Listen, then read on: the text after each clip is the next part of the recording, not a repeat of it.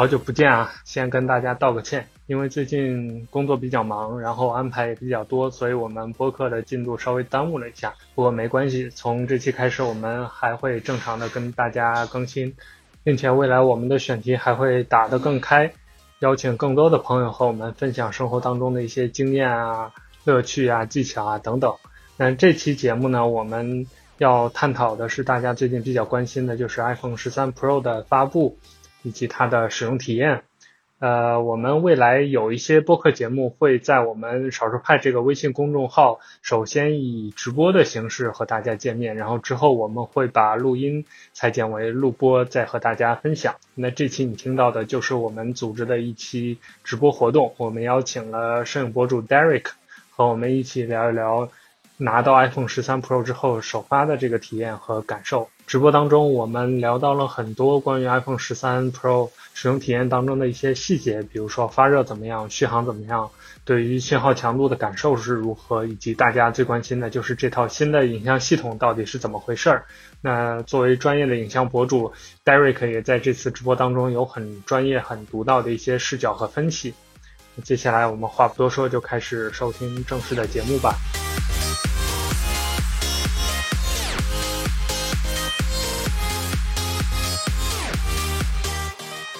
今晚今晚少数派跟呃，我们请到了 Derek 张来跟大家一起聊一下，就是关于 iPhone 十三大家关注的一些问题，比如说它的影像系统今年最大的升级有什么样的改变，还有就是大家关心的 Promotion，还有信号续航这些都有怎么样的一个提升，或者是一些令人意料之外的表现。呃，我们先先来今天介绍一下今今晚我我们有最重磅的嘉宾就是 Derek。对，然后还有我们少数派的张议员 Nick，还有呃，我是 TT。OK，那 Nick，你先跟大家介绍一下吧。Hello，Hello，大家好，嗯，我是少数派的 Nick，现在在少数派做编辑。然后这次我们因为要做这个直播的活动，嗯，在想选题的时候，我就觉得 Derek 特别合适，因为我其实就是个人的是很喜欢听 Derek 聊。那个 iPhone 的影像，包括各种关于影像的故事和想法的，呃，我们商量了之后就觉得，今天由于大家都很喜欢、很关注新 iPhone 这个东西，所以我们就觉得，那我们不如就请 Derek 再跟我们聊一聊这个关于新 iPhone 的一些自己的使用体验吧。加上刚好凑巧我是编辑部最早拿到新 iPhone 的人，所以刚好我也有一些使用心得，可以在我们今天的直播里面跟大家聊一聊。OK，非常感谢 Nick，然后。Eric，你你也你也就是大家可能还不太熟悉你，就你也来介绍一下自己吧。呃哈喽，大家好，我是 Derek。那我自己其实工作有两个部分了。呃，第一个部分就是像刚刚那个介绍的，我可能呃主要是做一些 iPhone 影像方面的内容。嗯，一般来说，我们可能会使用 iPhone 拍摄一些项目，并且会在这些项目背后去介绍一些呃关于 iPhone 摄影的技巧啊，或者一些理念性的东西。另一方面，其实我也。呃，会写一些其他的科技产品，嗯，包括像 iPad、Mac 一些东西，我也会去写，所以可能算是一个，呃，喜欢写科技内容的摄影博主吧。OK，那我们就先进入到第一个环节，两位已经拿到 iPhone 十三的朋友，就请你们来分享一下自己对 iPhone 十三的感受吧。嗯，那就我先来吧。嗯，肯定我我拿到新 iPhone 的。呃，第一件事情就是打开相机，嗯，这个是没办法的，因为就是职业习惯的原因，而且我对兴趣也在这里。呃，其实今年的相机有两个最大的更新点吧。啊，啊从我的角度来说，首先第一个就是它那个电影模式，呃，另一个就是摄影风格。呃，其实我一开始看发布会的时候，对电影模式还是会有一些呃担心的，因为其实说白了，它最基础的一个就是要做到一个所谓的视频人像的一个抠像。但其实从我的角度来看，单张照片的抠像其实都已经很难了。如果是视频，那么连续不断的抠像，不仅要解决单张的这个问题，还要解决，呃，帧与帧之间的这个连贯度的问题。所以就觉得，可能 虽然它放了一个非常牛的一个小短片来展示这个功能，但我还是很担心有会出现，嗯，买卖家秀和买家秀的感觉。但是我第一次上手了之后，我会发现这个功能会比想象的完成度。高很多，嗯，可能换句话说，比如说 iPhone 第一次推出人像模式的时候，我会觉得它是不可用的。但至少现在看，它在这个电影模式上来讲的话，它比第一次推出人像模式会好一些，它的可用度会非常的高，而且也不像是大家常规想象的那样单纯的人像模式，它核心理念还是一种，呃，AI 的一种所谓的呃自动对焦的一个感觉。那另一个就是摄影风格，那摄影风格这件事情我还是非常非常喜欢的。嗯，一会儿可以去展开讲讲，但总的来说就是说，呃，摄影风格的加入，我相信，尤其是很多喜欢用 iPhone 拍摄的摄影师，会对这个功能使用的会特别特别的好。那整体上来说呢，我会觉得今年的新 iPhone 在影像上，它跟以前往常最大的更新不一样的点，就是以前它可能的确在硬件上可能能说的比较多，但它今年整个更新点聚焦的都是软件上。呃，你也不能说它挤牙膏吧，但我换句话说，它也可能是一种手机摄影理念的一个转变吧。这是我一个大致现在看的一个初步的感受。好像就我我因为我在写 iPhone 十三 Pro 的体验嘛，然后我最近就这两天刚刚写到收尾，我是觉得 iPhone 现在到了某一个节点，就是它把现阶段能拿出来的比较成熟的东西都在 iPhone 十三上给大家拿出来了。就其实我那个文章里想写的结论就是，如果你想用想买一个踏踏实实用几年的 Pro 级别的手机，或者是数字级别的手机，那我觉得这代是每一个人都可以尝试升级或者买的一个东西。嗯，然后呃也看得出来，就是苹果下一步会有一些功能，或者是包括整个设计上可能会有一些新的想法。但就目前来说，能用到的最好的 iPhone 就是 iPhone 十三了，而且。就实际用下来没有特别明显的短板，就比如说之前说信号有问题，或者是呃发热有问题，还有什么嗯续航有问题，我觉得这一代都基本上解决这些问题了，就是一个挺完整的一个 iPhone 了。啊，是的，我我觉得这点感受还是挺深的，因为我觉得说，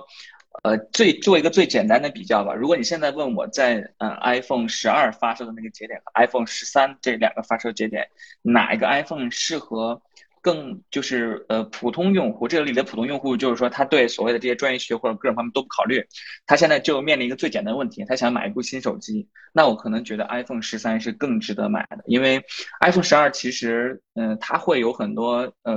基建的地方，但也就意味着它有可能会出现一点点各种各样的小问题，就像以前咱们不是说可能 iPhone 的 S 代更新可能更更值得买或者用的更久，也包括我们都知道 iPhone 六 S，那。我觉得可能今年因为它命名的关系，它直接就叫做呃 iPhone 十二跳到 iPhone 十三。但其实我感觉从改进的角度来讲，它可能的确叫做呃 iPhone 十二 S 可能更合适。但恰恰是因为它叫做能更应该叫做 iPhone 十二 S，所以我会觉得，嗯，它的购买的这种可能性是非常非常高的。嗯，有点那种感觉，说你今年买了，可能在很长一段时间它就成了一个钉子户。啊，尤其是我看最近有很多呃评测出来，它的续航能力是爆表的。那我觉得这就说明它整个芯片的功耗控制的非常非常好，也就决定了它的呃使用周期会比以前的上一代 iPhone 会更长一些。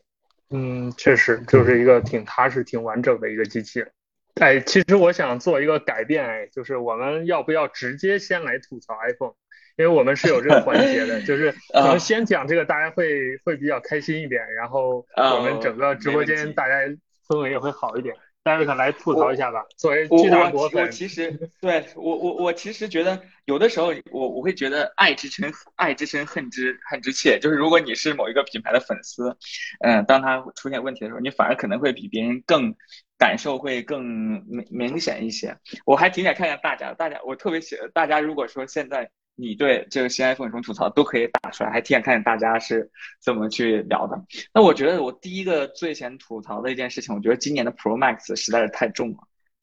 这个我我我觉得这个重量是是已经超出了我的手的这个接受范围了。尤其是我去年已经被十二 Pro Max 就是这个已经这个手已经摧残过一年了，然后他现在又跟我说它更重了，然后你又要继续用使用一年的时候，我觉得是。难以接受的，因为我觉得这个重量真的就是你携带起来就很不方便。就比如说你男孩子放在呃裤子里面，就是那个裤子兜里面，你走起路来你都感觉到他在打你的腿，就就会特特特别特别的难受。尤其是包括嗯，因为我可能我经常出差旅行啊，我就一直想着他怎么去放收纳它。那现在基本上只能手拿着，是很难去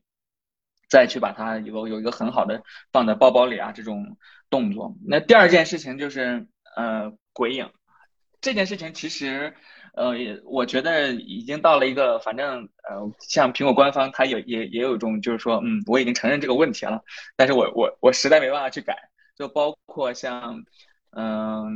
它的那个官方电影的那个演示片。以及最近嗯几个高管出来的采访，大家的一致想法就是说，嗯，实在是我们承认是有这个问题的。那你在拍摄的时候可以想办法去呃规避一下这个问题。那呃我会觉得其实这是一个非常影响拍摄体验的东西，因为 iPhone 一直以来的使用理念就是说我可能让你有很强的沉浸感，你什么都不需要想，什么都要去做啊，你只要认真去拍。但这件事情的出现就打破了这个平衡，他就先告诉你，OK，你要在拍摄之前要想到这件事情。比如说，如果画面中出现直射的点光源，那你就要规避一下。那这就完全影响到了一些场景的一些创作，就不用特别特别特别多。只要你想要在晚上拍视频，可能就是一个嗯非常。大的一个顾虑，那我觉得我从几个角度去看，也去做了一些调查来看，显示来看，的确这个问题是一个硬件级别上的。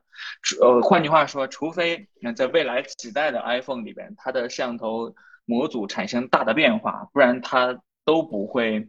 有很大的一个改进，所以我觉得这可能是我对这次 iPhone 最大的一个吐槽点了。我真的觉得，呃，这个问题是做法就非常的不 iPhone。不过仔细想想呢。嗯，虽然这个 i 做法不 iPhone，但这个做法挺乔布斯的。我相信，如果是他遇到这个问题，他可能只会他会直接告诉你，那你就不要在晚上拍视频好了。肯肯定一定会这个样子。不过不管怎么说，我觉得这都是嗯目前 iPhone 的影像系统最大的一个诟病点吧。嗯，无论他其他的地方多么优秀，但他这个不得不承认，他就是一个缺点。鬼影这个事情我还是挺关注的。我拿到新 iPhone 第一时间就去测有没有，发现还是原汁原味的，一点都没有变。是的，刚好刚好 Derek 跟我们听众讲一讲这个鬼影吧，就是为什么会产生鬼影，包括你觉得 iPhone 这个结构上会不会有什么问题？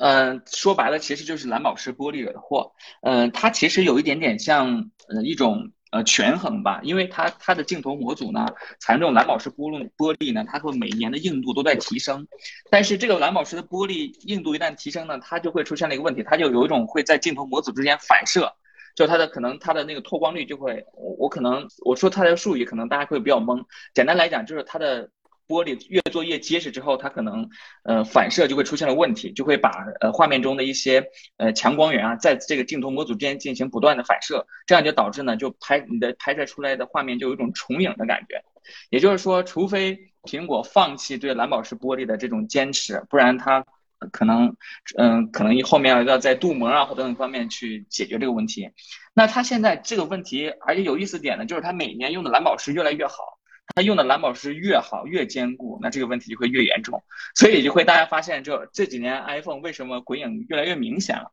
那可能也就是因为它用的蓝宝石玻璃会越来越好的一个缘故。这个这个没有办法，这个甚至，呃，但是呃，我做了一点点的小调查，是说，据说现在这个它也在软件上有些修改，它会说，如果说画面中出现了非常规的鬼影，画面是会给你帮你自动修正的。尤其是在一些照片里边，但是它会有一个顾虑啊，如果你的鬼影出现在是你的脸上，或者是机器认为它出现在一些重要信息上，比如说你对这个信息，呃，可能追求的就是一些呃它的纹理或者是细节，它就不会去消除这个鬼影。也就是说，苹果在试图通过软件去消除这个鬼影，但是它又要平衡对照片信息内容的取舍，所以一般来说，除非它百分百确定。啊，画面中出现了点射光源或直射光源，然后出现了鬼影，它才会去消除。如果不是这个样子的话，它就一定不会消除。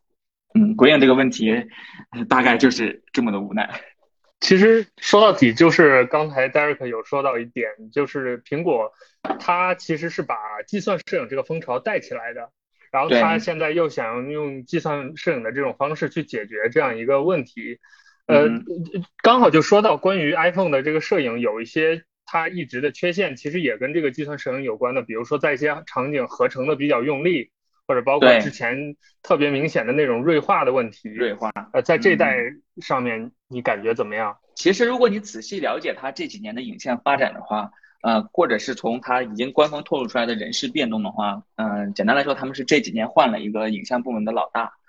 呃，我觉得有的时候可能就是新官上任三把火吧。他当作为一个新的主管出来之后，他可能需要对一些东西进行一些尝试。那我觉得从这几代明显来说是能感受得到的。比如说，我觉得 iPhone 十二最明显的一个问题就是它有一点点安卓化。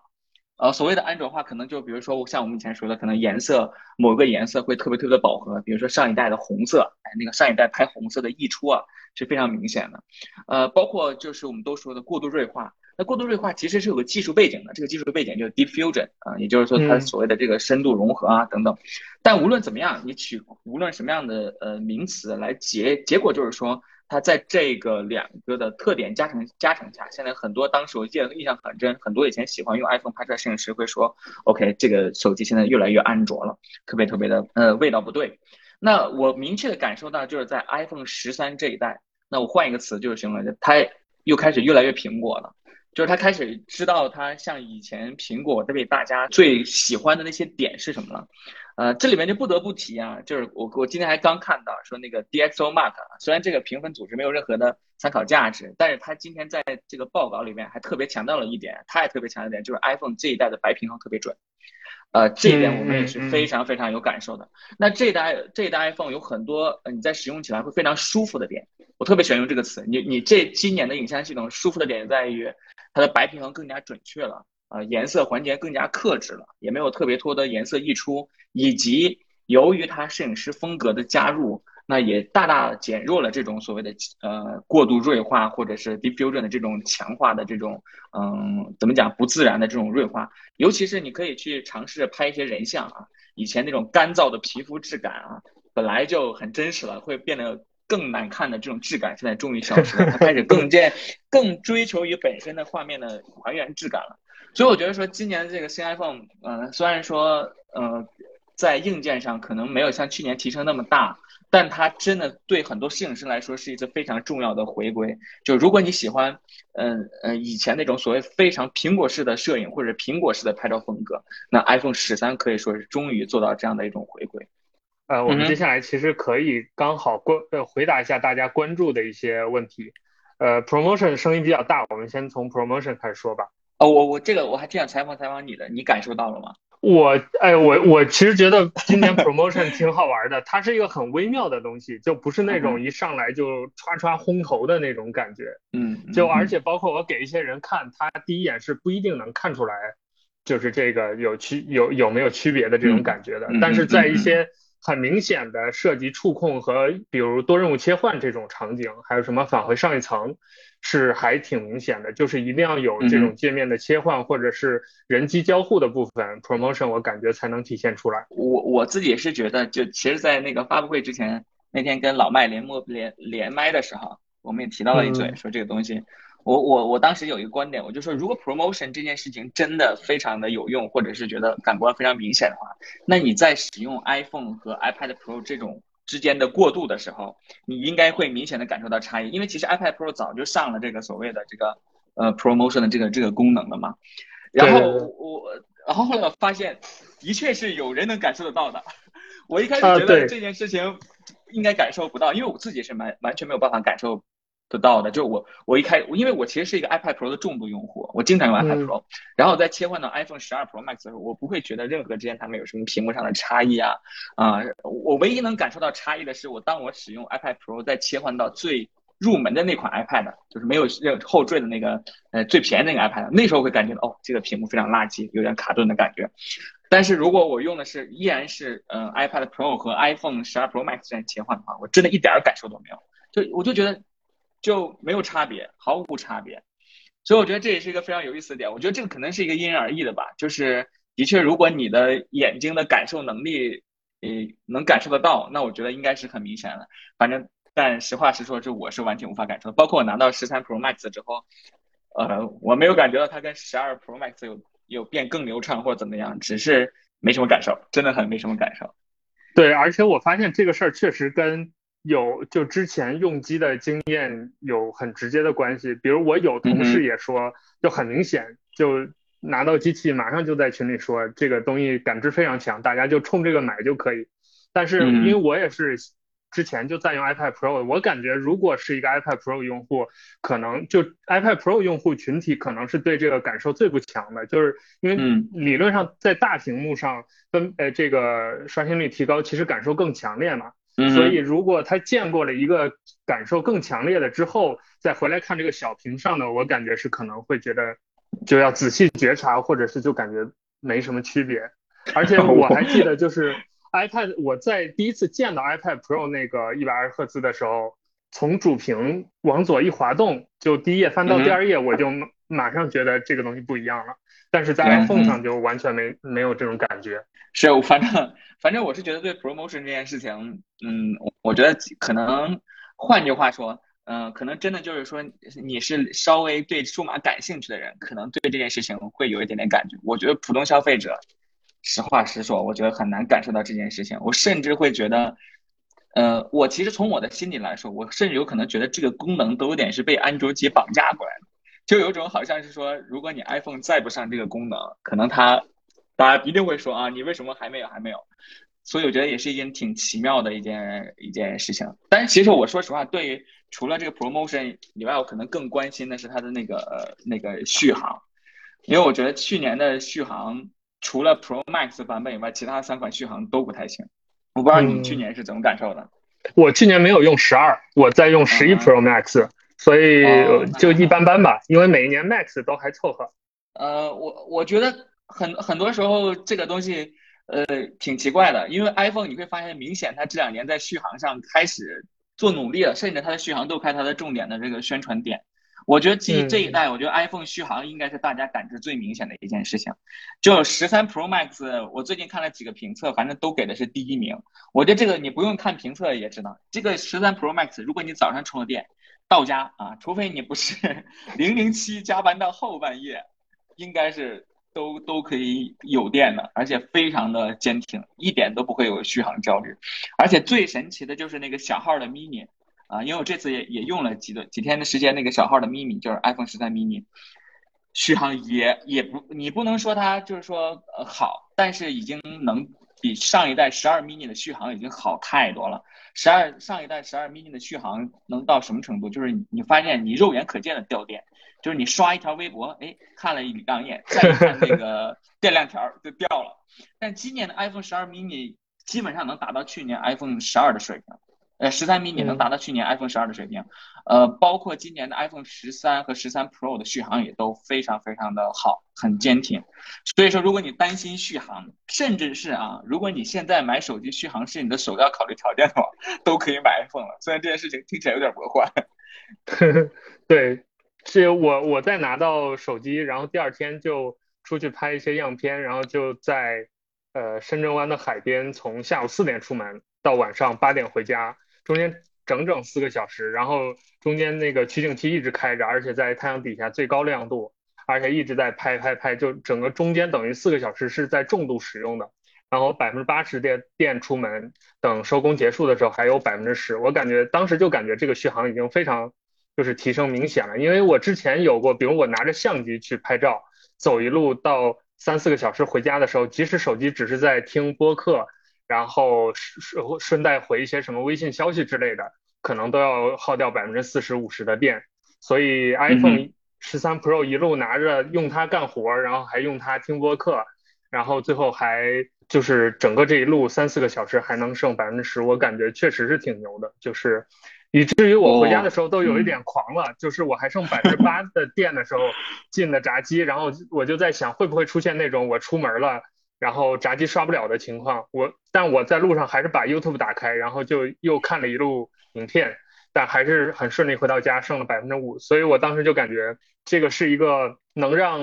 用户在使用的时候有安全感的一个电量了，就不再是那种一看，比如到了百分之五十以下，我就得到处找线头，到处想充电的那种感觉了，还是挺明显的。啊，对，这个续航太顶了。反正我就你现在就是你，你可以去看问任何人买了十三 Pro Max 的这个这个这个小伙伴，你问他，嗯，你这次的新机感觉怎么样？我我觉得可能大部分人都会说这个续航是真的真的真的好。那我觉得呃，一直有人在问充电速度啊，那我觉得这件事情不用不用避讳，就是 iPhone 的充电速度的确现在是嗯，怎么讲，它都不能算梯队了，因为它就是很慢，它就是说没有像 那啊安卓现在那样非常非常的快充。但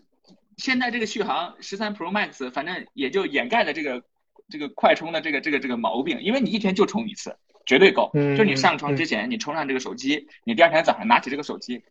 除非你这个手机是非常重度的工作，就是它它你从从拿起手机就开始录视频，就开始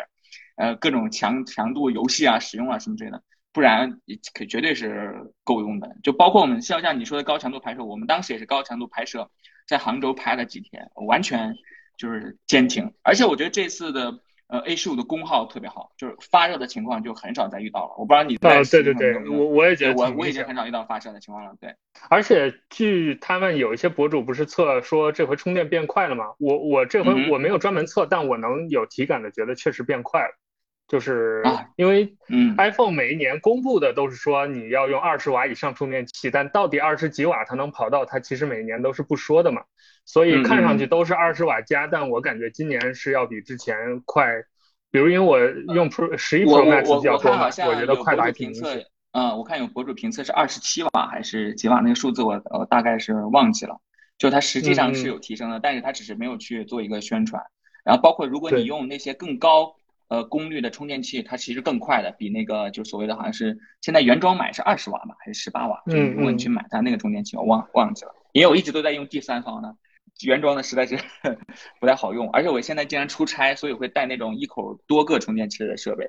基本上都会呃很快。所以我觉得就是今年的续航和和续航和快充就五五开吧。就是就是你你说它呃需要那个快充没有，但但人家这个续航实在是有点顶，所以我也你也不能说它呃对和错，反正就是各打五十八板，就是就互互搏的，就是 打个平局吧，就只能只能这样说。但是我看有说信号，我我其实我我就可能是因为长时间使用 iPhone 的心态吧，就反正它也不会特别特别好，但它也没有那么大家说的那么差，就是一个正常使用。嗯，的确也会遇到说啊，其他手机有信号，你没有信号的场景。但也也挺极限的，就一般来说都是比较极限的地库啊，或者是，呃，非常非常的野外。不过这东西反正就就这样了。如果说你的工种对信号信号有特别特别的需求，那的确你可能可能要考虑其他的机型。但如果你大部分的生活时间就是信号好的地方的话，那也也不用特别的去在意它。嗯，我这次对信号的感觉还挺强烈的，就因为我是用我在深圳，然后。深圳是因为我三家运营商都在用嘛，然后根据我的经验，深圳信号最差的是联通。我之前在家里有过没有信号的情况，然后其次是移动，然后最强的是电信。所以我在 iPhone 上同时在用移动和电信，我感觉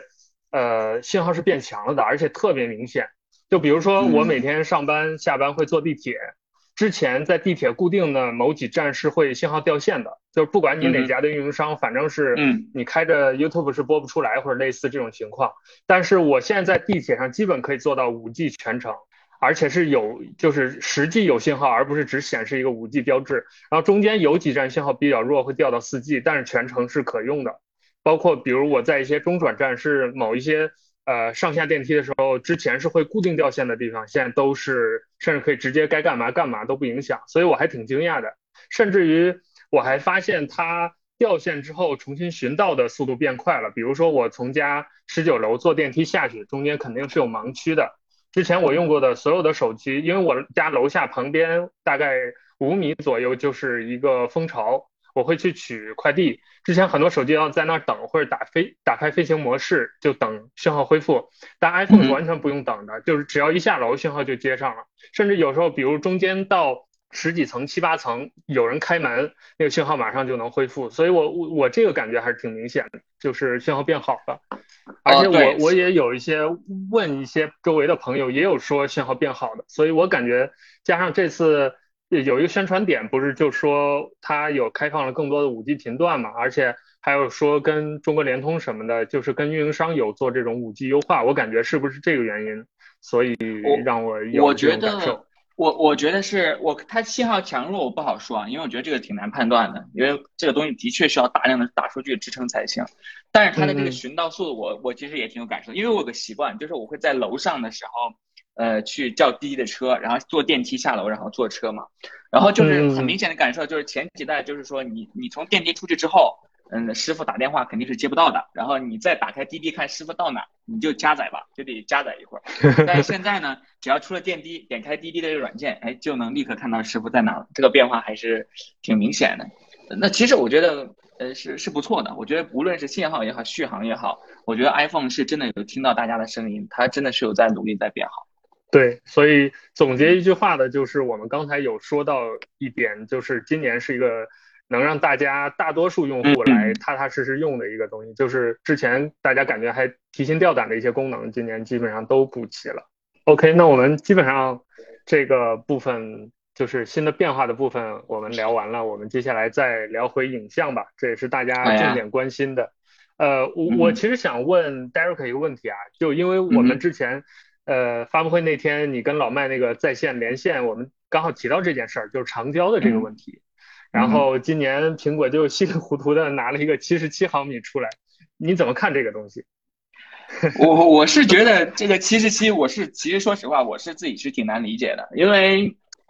呃，我其实甚至也怀疑，这就是有一点点被市场裹挟的一个一个一个果呃，这就是一个结果吧，因为它其实是从五十六到六十五啊，然后现在到七十七。我这两天其实上手了这个七十七的呃镜头，我不知道大家有没有感感受啊？如果你有用了这个手机，你可能突然点开那个长焦，你会发现画面呜，突然就放大了一下，然后绝对是这个大呢，肯定是离你想拍的那个物体呢过于近了，你一定是用了三倍长焦之后，你就想要往后走一步的那个距离，就不像以前那些呃两倍或二点五倍，就是你不走动，就是你摁到这个倍数之后，你还是依然可以就是在你这个可可移动可视的这个范围内。去进行拍摄的，也就是说，七十七毫米已经超出了你人眼对于这个呃目前距离的一个判断。你可能一点击之后，你会发现你离这个物体会过一些。我相信大家肯定你用了这些天肯定会有这种感受。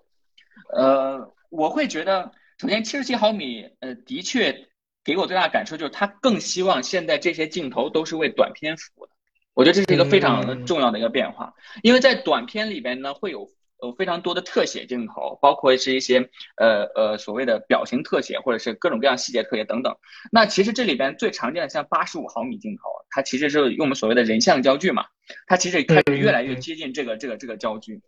但是其实这就是像一种博弈，因为如果你一支一到了八十五毫米以后呢，你的室内拍摄就成为很大的问题。这也是我一直以来的一个观点，就是说你在选择焦距的时候，从来都不是越长越好。是每一个焦距数字都有背后对应的题材。如果室内拍摄你高于八十五毫米，你就会发现你就只能拍摄人的脸或者上半身，就你很难拍到人的一个一整身，它就它的使用度就会大大的降低。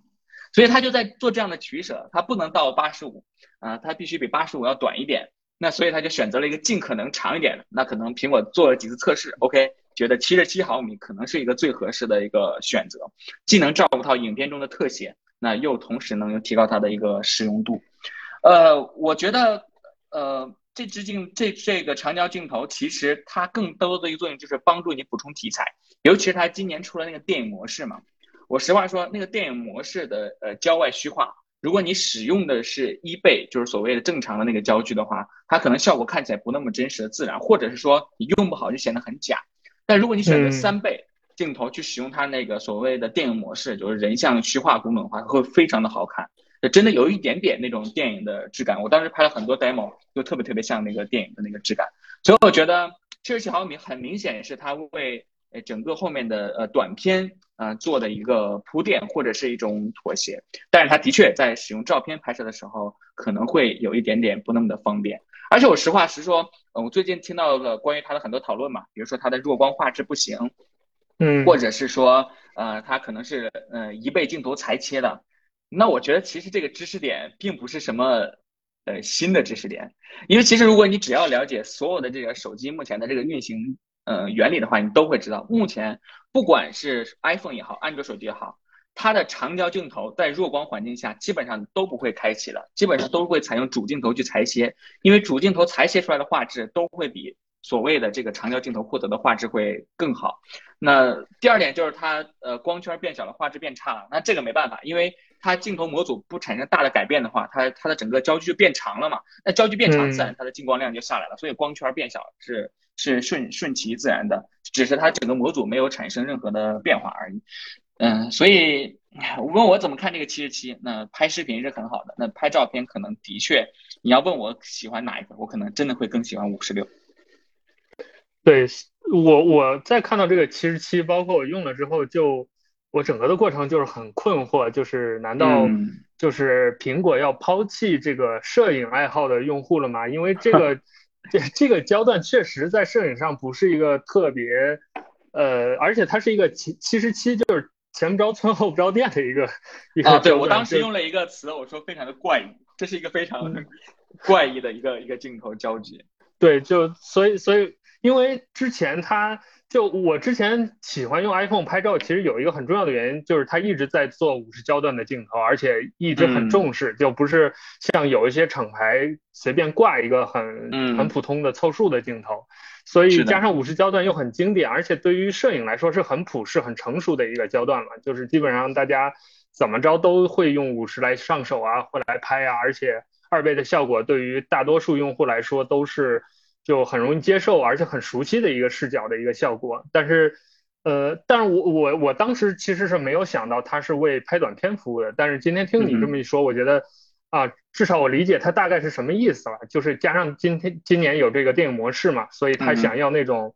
更大的特写、更近的那种逼近感、电影感。那那我是。现在就是想通了这样一个点，但是在想通之后再回来看呢，就是说明可能苹果真的是在摄影和摄呃拍照之间的比重，它已经开始慢慢的往拍视频方面去倾斜了，而。之前我们一直很喜欢这套镜头，或者很喜欢苹果的摄影系统，就是因为其实那个时候它是更偏重拍照的，拍平面的图片的，对，而且也吸引了大量的平面摄影师来来来使用这个这个东西，所以可能这跟未来苹果的一些产品上的功能上的决策会有一些预兆或者有一些关联吧。我觉得这个是不可避免的，因为呃，流媒体内容就是这样演进的，就是呃，我属于图片社交的时代已经过去了，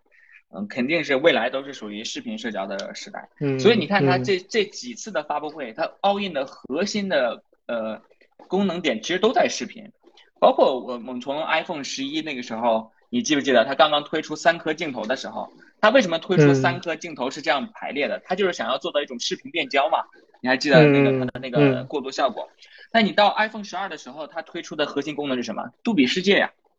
就是杜比视，又是一个视频强烈非常强烈的功能。你看它到 iPhone 十三推出的手打手打功能？就是电影模式啊，它甚至直接，它前两个还很克制，就只是从功能上进行演进，还没有给你说一个很大的一个界面系统变化。那你看它到 iPhone 十三，甚至直接给你在那个拍摄模式呢新增了一个，就叫电影模式。所以它的跨度是非常明显的，它就是要 all in 整个呃视频制作能力，而且实话实说，我觉得它这是一个，哪怕是从商业决策上来讲都是非常聪明的一个选择。因为如果你今天只谈拍照，那其实我觉得国产机是非常有竞争力的。呃，其他的几个牌子，包括像 vivo、OPPO，呃，包括华为等等这些牌子，他们在平面拍照上都有各自的优势的。但是如果说你如果是要制作视频，那我实话实说，它现在领先的可不仅仅是一年两年的一个一个一个前进的程度，它甚至很有可能就像以前，嗯，iPhone 刚刚推出拍照的时候那样的一个概念，就是你从理念上、从技术上都有着巨大的差异，就包括杜比世界这件事情。如果你真的呃了解或者是看过 iPhone 拍摄的杜比世界的内容的话，你会发现，哇，这简直就是一个新的内容载体。然后你再去看那些真正使用嗯手机进行内容创作的创作者，我觉得嗯不使用 iPhone 都是一件很稀奇的事情。所以我觉得这就是时代潮流的问题，就是未来一定是属于视频的，而苹果只不过是呃预见到这一点之后，把自己所有的技术力都放在这上面。我这次用这个摄像头，我有我有关注到一点啊，就是嗯它其实给了很多比如安卓用户一些误导，就是我看到有一些朋友拿到这个七十七，直接就去怼远景、怼太阳去了。就其实这个 这这个焦段不是干那个的，就它还是，对它可能拍人像、拍静物会远远好过当一个风光的一个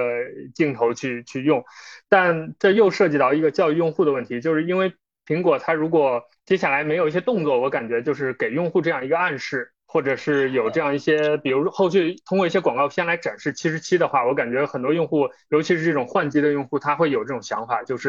那既然这么远了，我是不是可以跟那些别的厂商什么一百呀、八十啊这种拼一拼呢？他会去对这个没有办法，这个没有办法。我觉得这些已经是这些年来安卓厂商的教育结果了。我觉得这个东西就是市场就是这样博弈的。但实话实说，呃，刚才也有看有弹幕也问说七十七毫米有什么使用技巧，你就记住这一点：七十七毫米本质就是为了一些特写。那这个特写就是包括静物特写，你拍一些家里边的呃花瓶啊、花花草草啊、杯子呀、食物啊，其实都非常好用。那人像特写就是包括一些。凡是给姑娘拍上半身，嗯，你就觉得就都可以用这个呃七十七毫米。比如说姑娘跟你说，哎，咱们今天拍点我上半身吧，或者拍摄一些我的呃是呃脸的特写吧，或者拍的我一些今天的妆吧，那可能你用七十七毫米是最最合适的一个焦距。呃，尤其是呃对于很多呃我觉得女性用户呢，其实也也是一个很重要的参考要素，就是特别想告诉大家啊，今年呢 iPhone 的呃。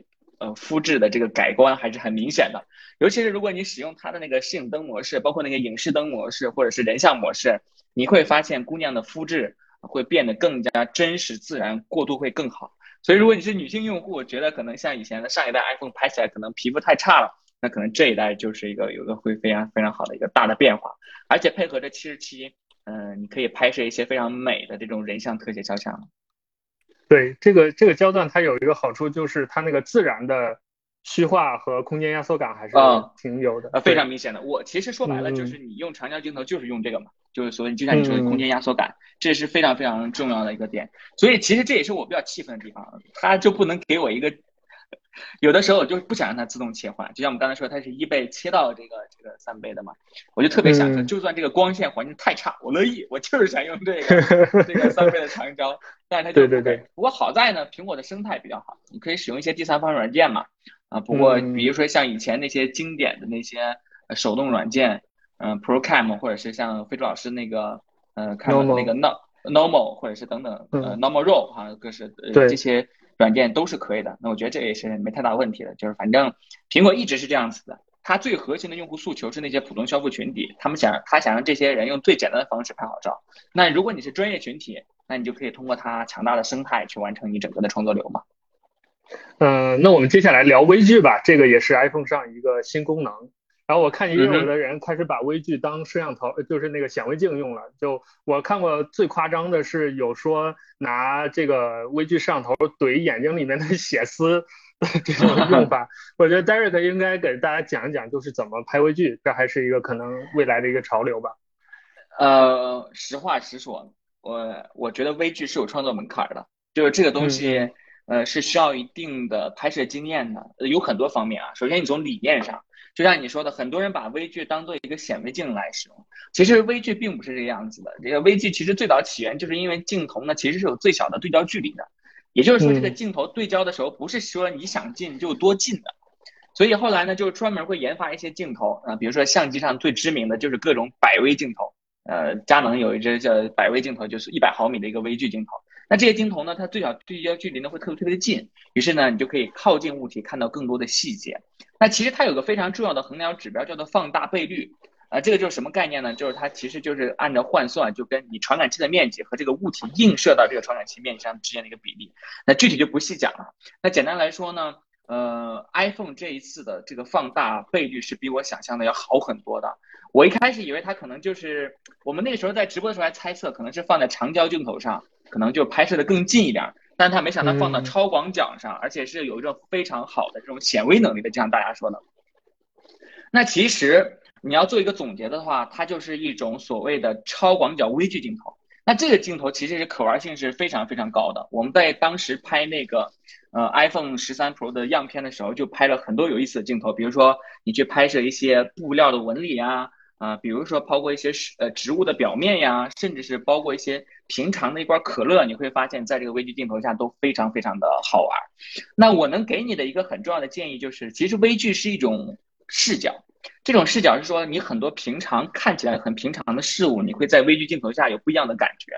呃，比如说我们在那个 demo 样片里面拍的可乐，呃，拍的一些呃平时我们看到那些气泡或者是小泡泡。等等，它会有非常有意思的细节。那我能给你一个非常重要的建议，就是微距镜头呢，因为它呢过于显微，所以你的手的一些抖动呢会非常的明显。这一点在拍照上就是还好，就如果你是强光拍照的话，你微距镜头是无所谓的。那如果你要是拍视频的话，那其实就很重要了。尤其是呢，iPhone 这一次特别棒的一点就是它的微距是全视频功能支持的，你杜比世界也好，你的 4K 也好，包括你的慢动作也好，呃，都会支持，那就会有非常非常有意思的一些拍摄手法啊。我举个例子啊，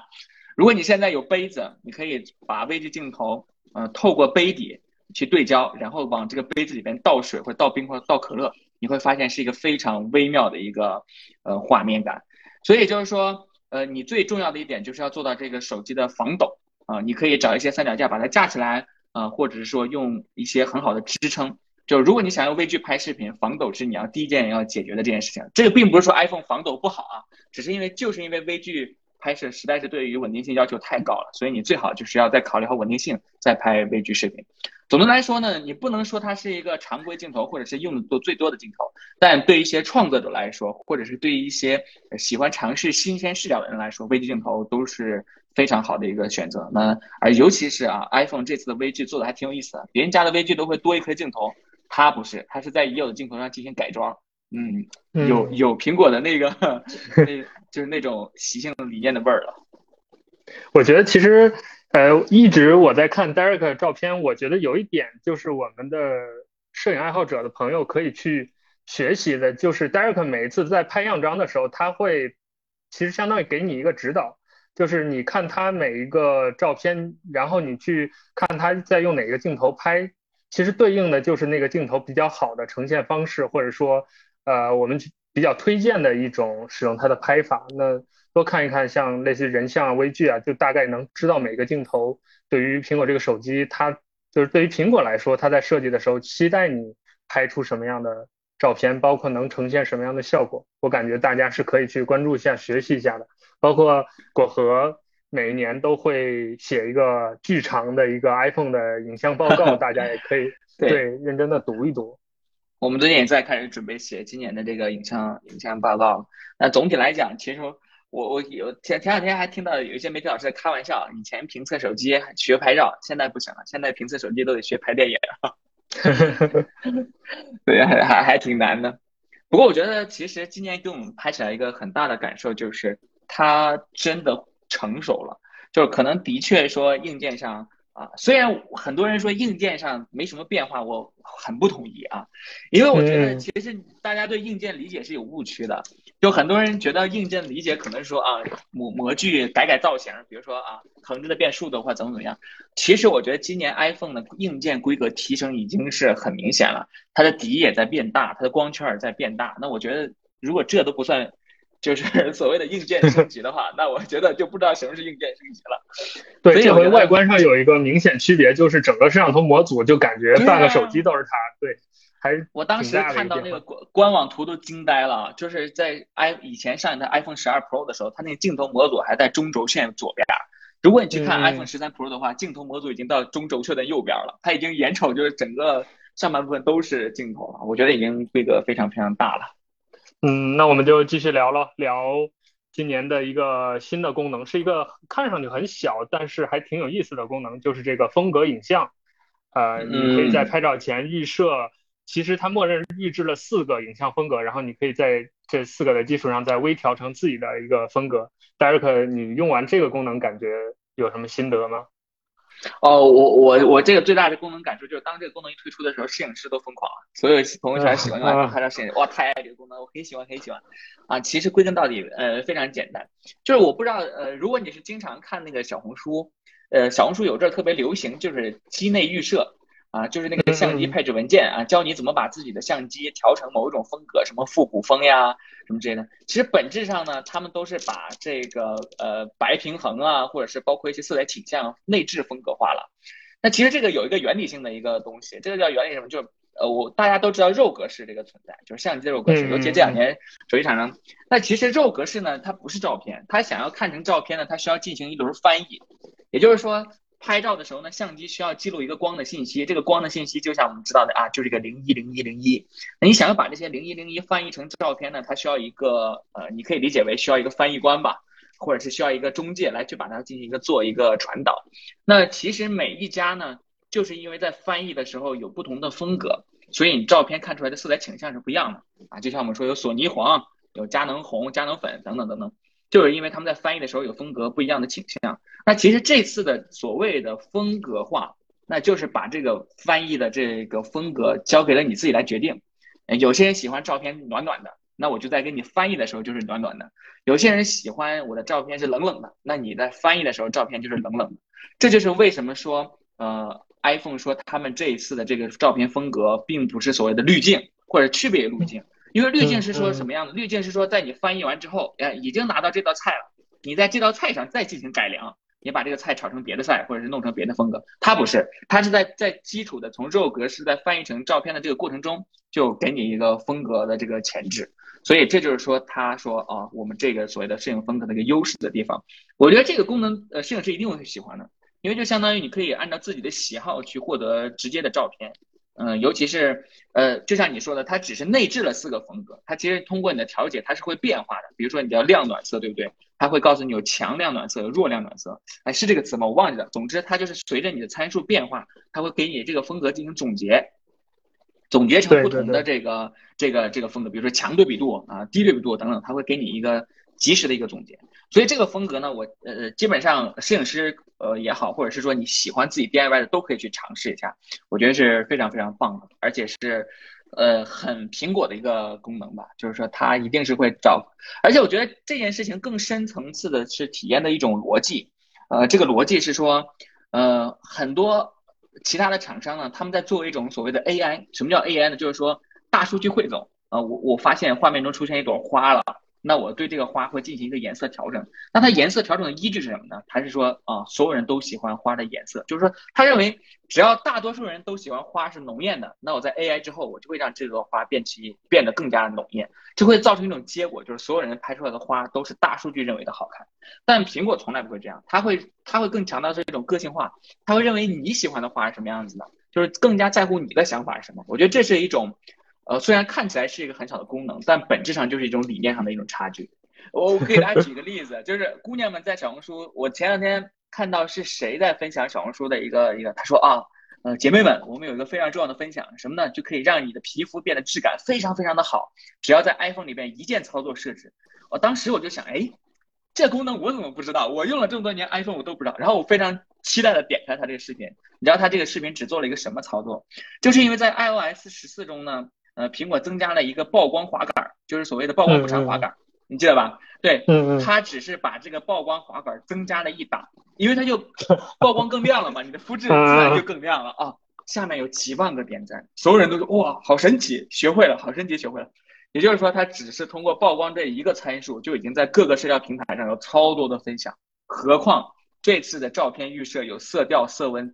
好多个倾向选择，我相信一定很快就会在小红书上。出现各种各样博主分享，哪一个色调色温可以让你的皮肤质感更好？哪一个色调色温可能让你的照片更有氛围？一定是这样子的。嗯，我觉得我们可以顺着这个稍微聊得远一点啊，就是因为，嗯，苹果这几年产品有一个变化，就是它自从加上 Pro 了之后，它真的开始照顾 Pro 用户的这样一个需求，就是它产品普通版和 Pro 版的差别会越来越大，而且 Pro 的功能真的越来越 Pro 了。但苹果一直以来，特别 iPhone 这条线一直是以照顾大众用户的需求，并且增加他们的生活丰富多彩的这样一个状态为一个起点，一直来做的。那现在我感觉苹果到了一个分水岭，就是它现在一方面要继续延续给大家生活带来多姿多多彩体验的这样一个产品策略，但同时专业用户又开始用了，比如说它加上这些 RAW 的东西了，那一旦加上就不可避免的。产生你能拍，那能不能编辑，能不能处理，能不能导出，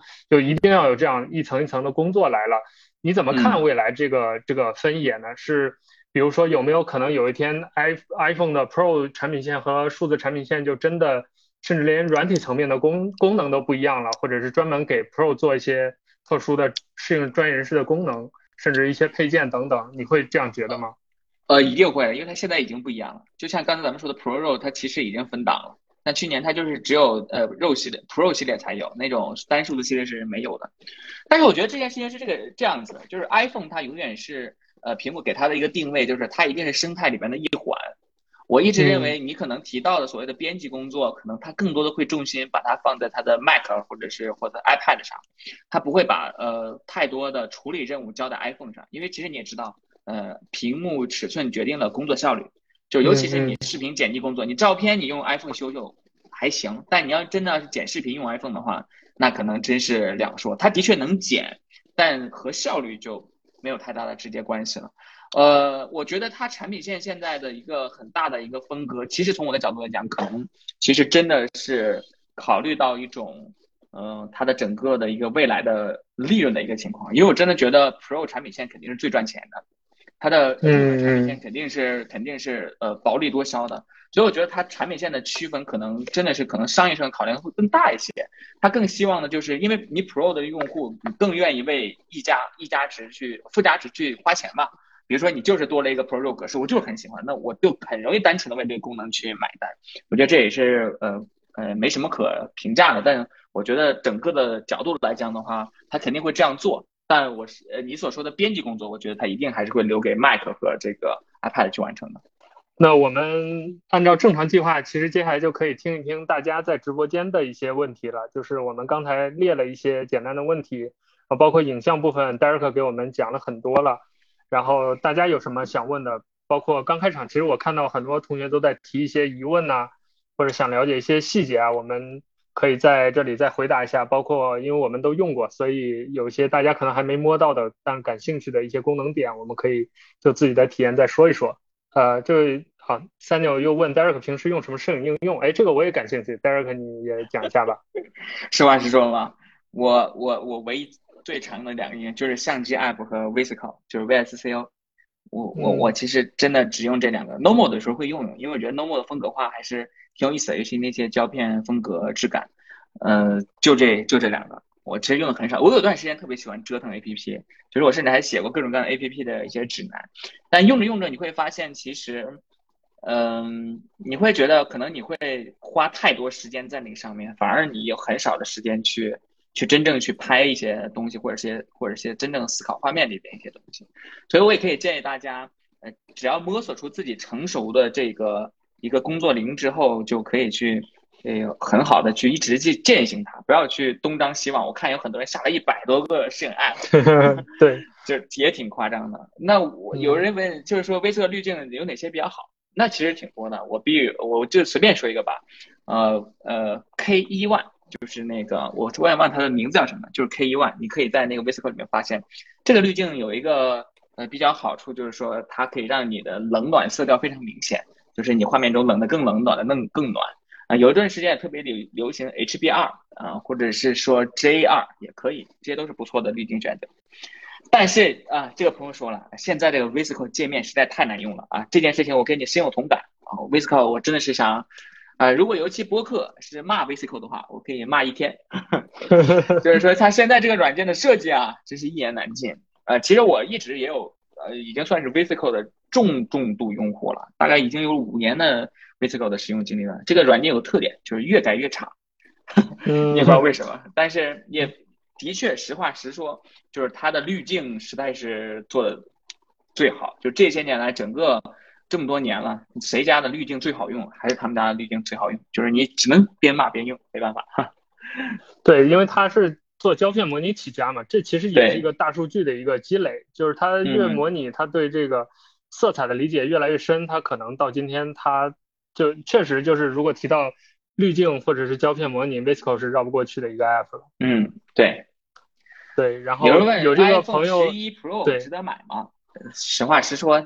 就别了吧，就是我觉得今年的 iPhone 真的挺好的，就是就是你买了，其实我觉得这件事情呢，就是大家的有点涉及大家的理财观念了，就是很多人对买手机这件事情，好像说你买新手机好像是一一下子支出挺贵的，的确，我不得不承认 iPhone 其实是呃相对来说比较昂贵的手机了，但实话实说，它这这几年的手机价格都是水涨船高的，你想买一部不错的旗舰机，肯定都是要呃五六千块钱的，但是。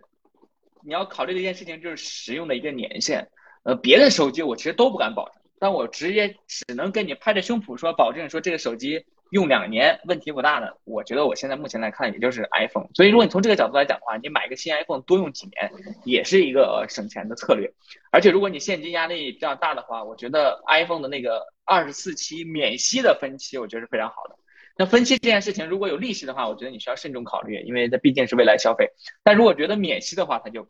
非常棒，因为你要想到，因为钱也是在不断的贬值的，你今天的五千块钱和明天的五千，明年的五千块钱可能价格是不一样的，所以我说，嗯，尽量能去买的话，就是买最新 iPhone 肯定是没错，尤其是今年的 iPhone 一定耐用，尤其是它的发热、它的续航都非常好，一看就是有那种 iPhone 6s 的影子。对，这就我们今今天这个讨论，其实反复在说这个感觉，就这一代 iPhone 是让你想推荐本代 iPhone 去去用的一一代，就之前会有就出了新的，然后你买上一代感觉划算，然后性能也还不错，就能凑合合用两年那种感觉。但今年确实就你就买 iPhone 十三这一代就行了。嗯，有人说电影模式不是在有雷达的机型上启用雷达模拟虚化啊？为什么同意这一点？呃。雷达这个东西，景深数据其实太浅了，就是它的呃像素密度没有那么高，它的实际参考意义也并不大。嗯，所以其实苹果这次的人像虚化和它那个是那个电影模式，呃，归根到底还是它的这种 AI 的训练能力太强了，它的图片训练能力非常非常强，它就是生生的用通过它的这种仿生芯片就是算出来的，就是而且它算出来效果比它的所谓用那个雷达那一点点。所谓的小小的那种，嗯，低像素密度的一些东西，算是会精度好很多。雷达这个东西其实本质上，嗯，说实话，大家也应该，呃，未来预测的话，它都是为了将来那个 AR 的一个设备准备的。所以我觉得对于现阶段的呃意义其实并不大。实话实说，有人问 iPhone 十三摄影技巧会不会出？哎，刚好要不要跟大家说一下这个？你们那本书的进度，哇，我我们其实特别生气，因为我我我之前觉得可能 iPhone 十三变化不太大吧，因为我们就信誓旦旦把书写完，都已经以前前我们现在书号都已经拿到了，眼看就要上，但是最近的出版社老师找到我们说，好像今年 iPhone 十三变化挺大的，嗯，我一看也是，因为它很多界面层次上的一些东西都变化了。呃，没辙了。我们现在十一期间已经开始准备加班加点了。我们可能会在新书里边内置一个小册子，就如果你买了新的 iPhone 十三，可以就是针对性的一些修改。我们已经很努力了，我们还是真的很希望给大家呈现一本比较不错的书。然后关于摄影技巧啊，或者是一些内容，我们已经在更新 list 上了。但其实，哎，大家都知道，生活就是这样子，工作有的时候都是迫不得已。但我们会尽最大的努力。呃，帮大家把这个 iPhone 十三系列的更新，嗯，技巧写出来。但实话实说，可能我们的重心可能也也像要 iPhone 一样，啊，从照片转移到视频了，因为它的确视频可说的地方会更多。那如果你是对照片功能期待的话，我觉得我们前些去年发的这个 iPhone 相机操作指南三点零已经写的足够详细了。你其实都已经是怎么讲，都是殊途同归的东西。你只要是 iPhone 相机操作指南三点零看了，你 iPhone 的拍照基本上。只要多实践，就八九不离十了。好，有有人问 Derek 会打开原彩显示吗？还有人想问你推荐摄影社区。呃，的原彩显示这个东西，如果你是创作型的用户，比如说你拍照是你的乐趣之一的话，就关掉吧。因为其实没办法，原彩显示非常影响你的色彩光感。你原彩显示打开的照片和关的照片观感是两件事情，所以如果你是创作的话，就一定要关掉。那如果你日常嗯不那么追求的话，那打开是对你的眼睛会最舒服的，的确效果非常的明显。呃，嘉宾四是东北人，哇，我觉得我这个 口音隐藏的已经很深了，这竟然还 还能听到。我其实是内蒙人，但是我我家里面离东北特别近，因为你知道东北跟内蒙有东三省接壤的嘛。嗯，对，内蒙，内蒙人。呃，画册购买，我现在一个个回答吧啊，先看下面那个摄影设备推荐啊，我我告诉大家啊。那个摄影社区推荐，嗯，我很真诚的建议啊，国内可能没有那么特别特别好的摄影社区，嗯，可以出去看看。我觉得如果真诚的想学摄影的话，嗯，学会一些往外看的一些手手段方式是非常好的。我自己是呃，Instagram 或者是 YouTube 上是经常看看一些好的摄影作品的。那有人提到买画册，哇，好问题，这这这是专业用户非常专业用户了。呃，这个太难推荐了，因为看你喜欢什么类型风格。你喜欢人像，呃，也喜欢街拍是完全不同的。呃，我觉得刚才那个那个不是说有可以以后开播客吗？什么之类的？那我觉得这个甚至都可以专门开一期播客啊，就就叫做画册推荐，然后推荐大家买什么呃东西去看。那我就推一个我最近在看的一本书吧，我觉得挺有感受的。它这个书的名字就叫做《世界摄影史》。呃，如果你真的想学摄影的话，可以去看一下这本书，非常的枯燥。但是如果你真的喜欢摄影，看完之后，你一定会是对于整个摄影理念啊、摄影观念有个翻天覆地的一个变化。很推荐这本，嗯嗯。然后哪里可以关注我？呃，微博吧，就已经打打出来了，就是呃，微博就是 Derek 张，大家可以去呃搜一下，嗯，搜一下这个微博。谢谢大家的关注，我其实挺话痨的啊，其实不关注我也挺好的，因为我觉得我属于那种经常发微博的博主，嗯，挺好。去图书馆看一下。好的，提问街头类。那刚好我最近在看，在研究街头摄影啊。我看你那篇写特别好，我看你看你那篇街头的文章了啊。谢谢谢谢，我我我觉得如果街街头摄影的话，一定要看，就是反正我自己的感觉吧，是一定要看罗伯特·弗兰克的那个美国人的，就是一定要先从那本看起，因为他是鼻祖嘛。然后我觉得可以找一本马格南的来看一看，就是或者你挑一个马格南的摄影师来看一看，我觉得是挺好看的。我自己街头的话，很喜欢那个艾略特·威厄维特，艾略特·厄维特的那个快照系列，他特别搞怪，他喜欢啊，还有那种 非常喜欢他的视角，嗯，非常有意思。然后其他的呃，像布列松啊，这些都没啥可推荐的，因为你一去搜就都是这些人。但我觉得艾略特·厄维特还有索尔雷特，嗯，也可以看看。我觉得呃，都都非常不错。那我们口味还还还挺像的。我我其实最喜欢的是马丁·帕尔，我就特别喜欢那种。就有点疯癫，然后有点怪的那种人。马丁帕尔的那个呃那个那个他的中文名叫厕纸吧，应该叫做 toilet paper。我英文不太好，就是那个那个那个那个那个画册也也非常棒，那个画册也可以值得去看一下，因为非常的马丁帕尔了。对。然后那我们请主持人 T T 给我们收场吧。OK OK，非常感谢 Nick Derek 今晚跟大家分享了一个半小时的那个，我们原本计划是八点到九点一个小时，然后。对，就大家如果看过上次直播，也知道少数派从来都是加量不加价。我我们说一个小时，通常播一个半小时也是正常的。然后非常感谢大家今晚那么长时间的一直陪伴陪伴我们在直播间里面一起互动啊，一起了解一下新 iPhone 的一些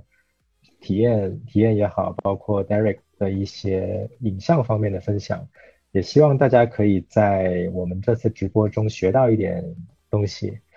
然后呃，最后就还是还是老套路，大家如果还没有关注少数派的话，记得点一下左上角的关注，然后呃，我们之后也会给大家带来更多精彩的直播，可以期待一下。好，那今晚的直播就先暂时到这里了，大家晚安。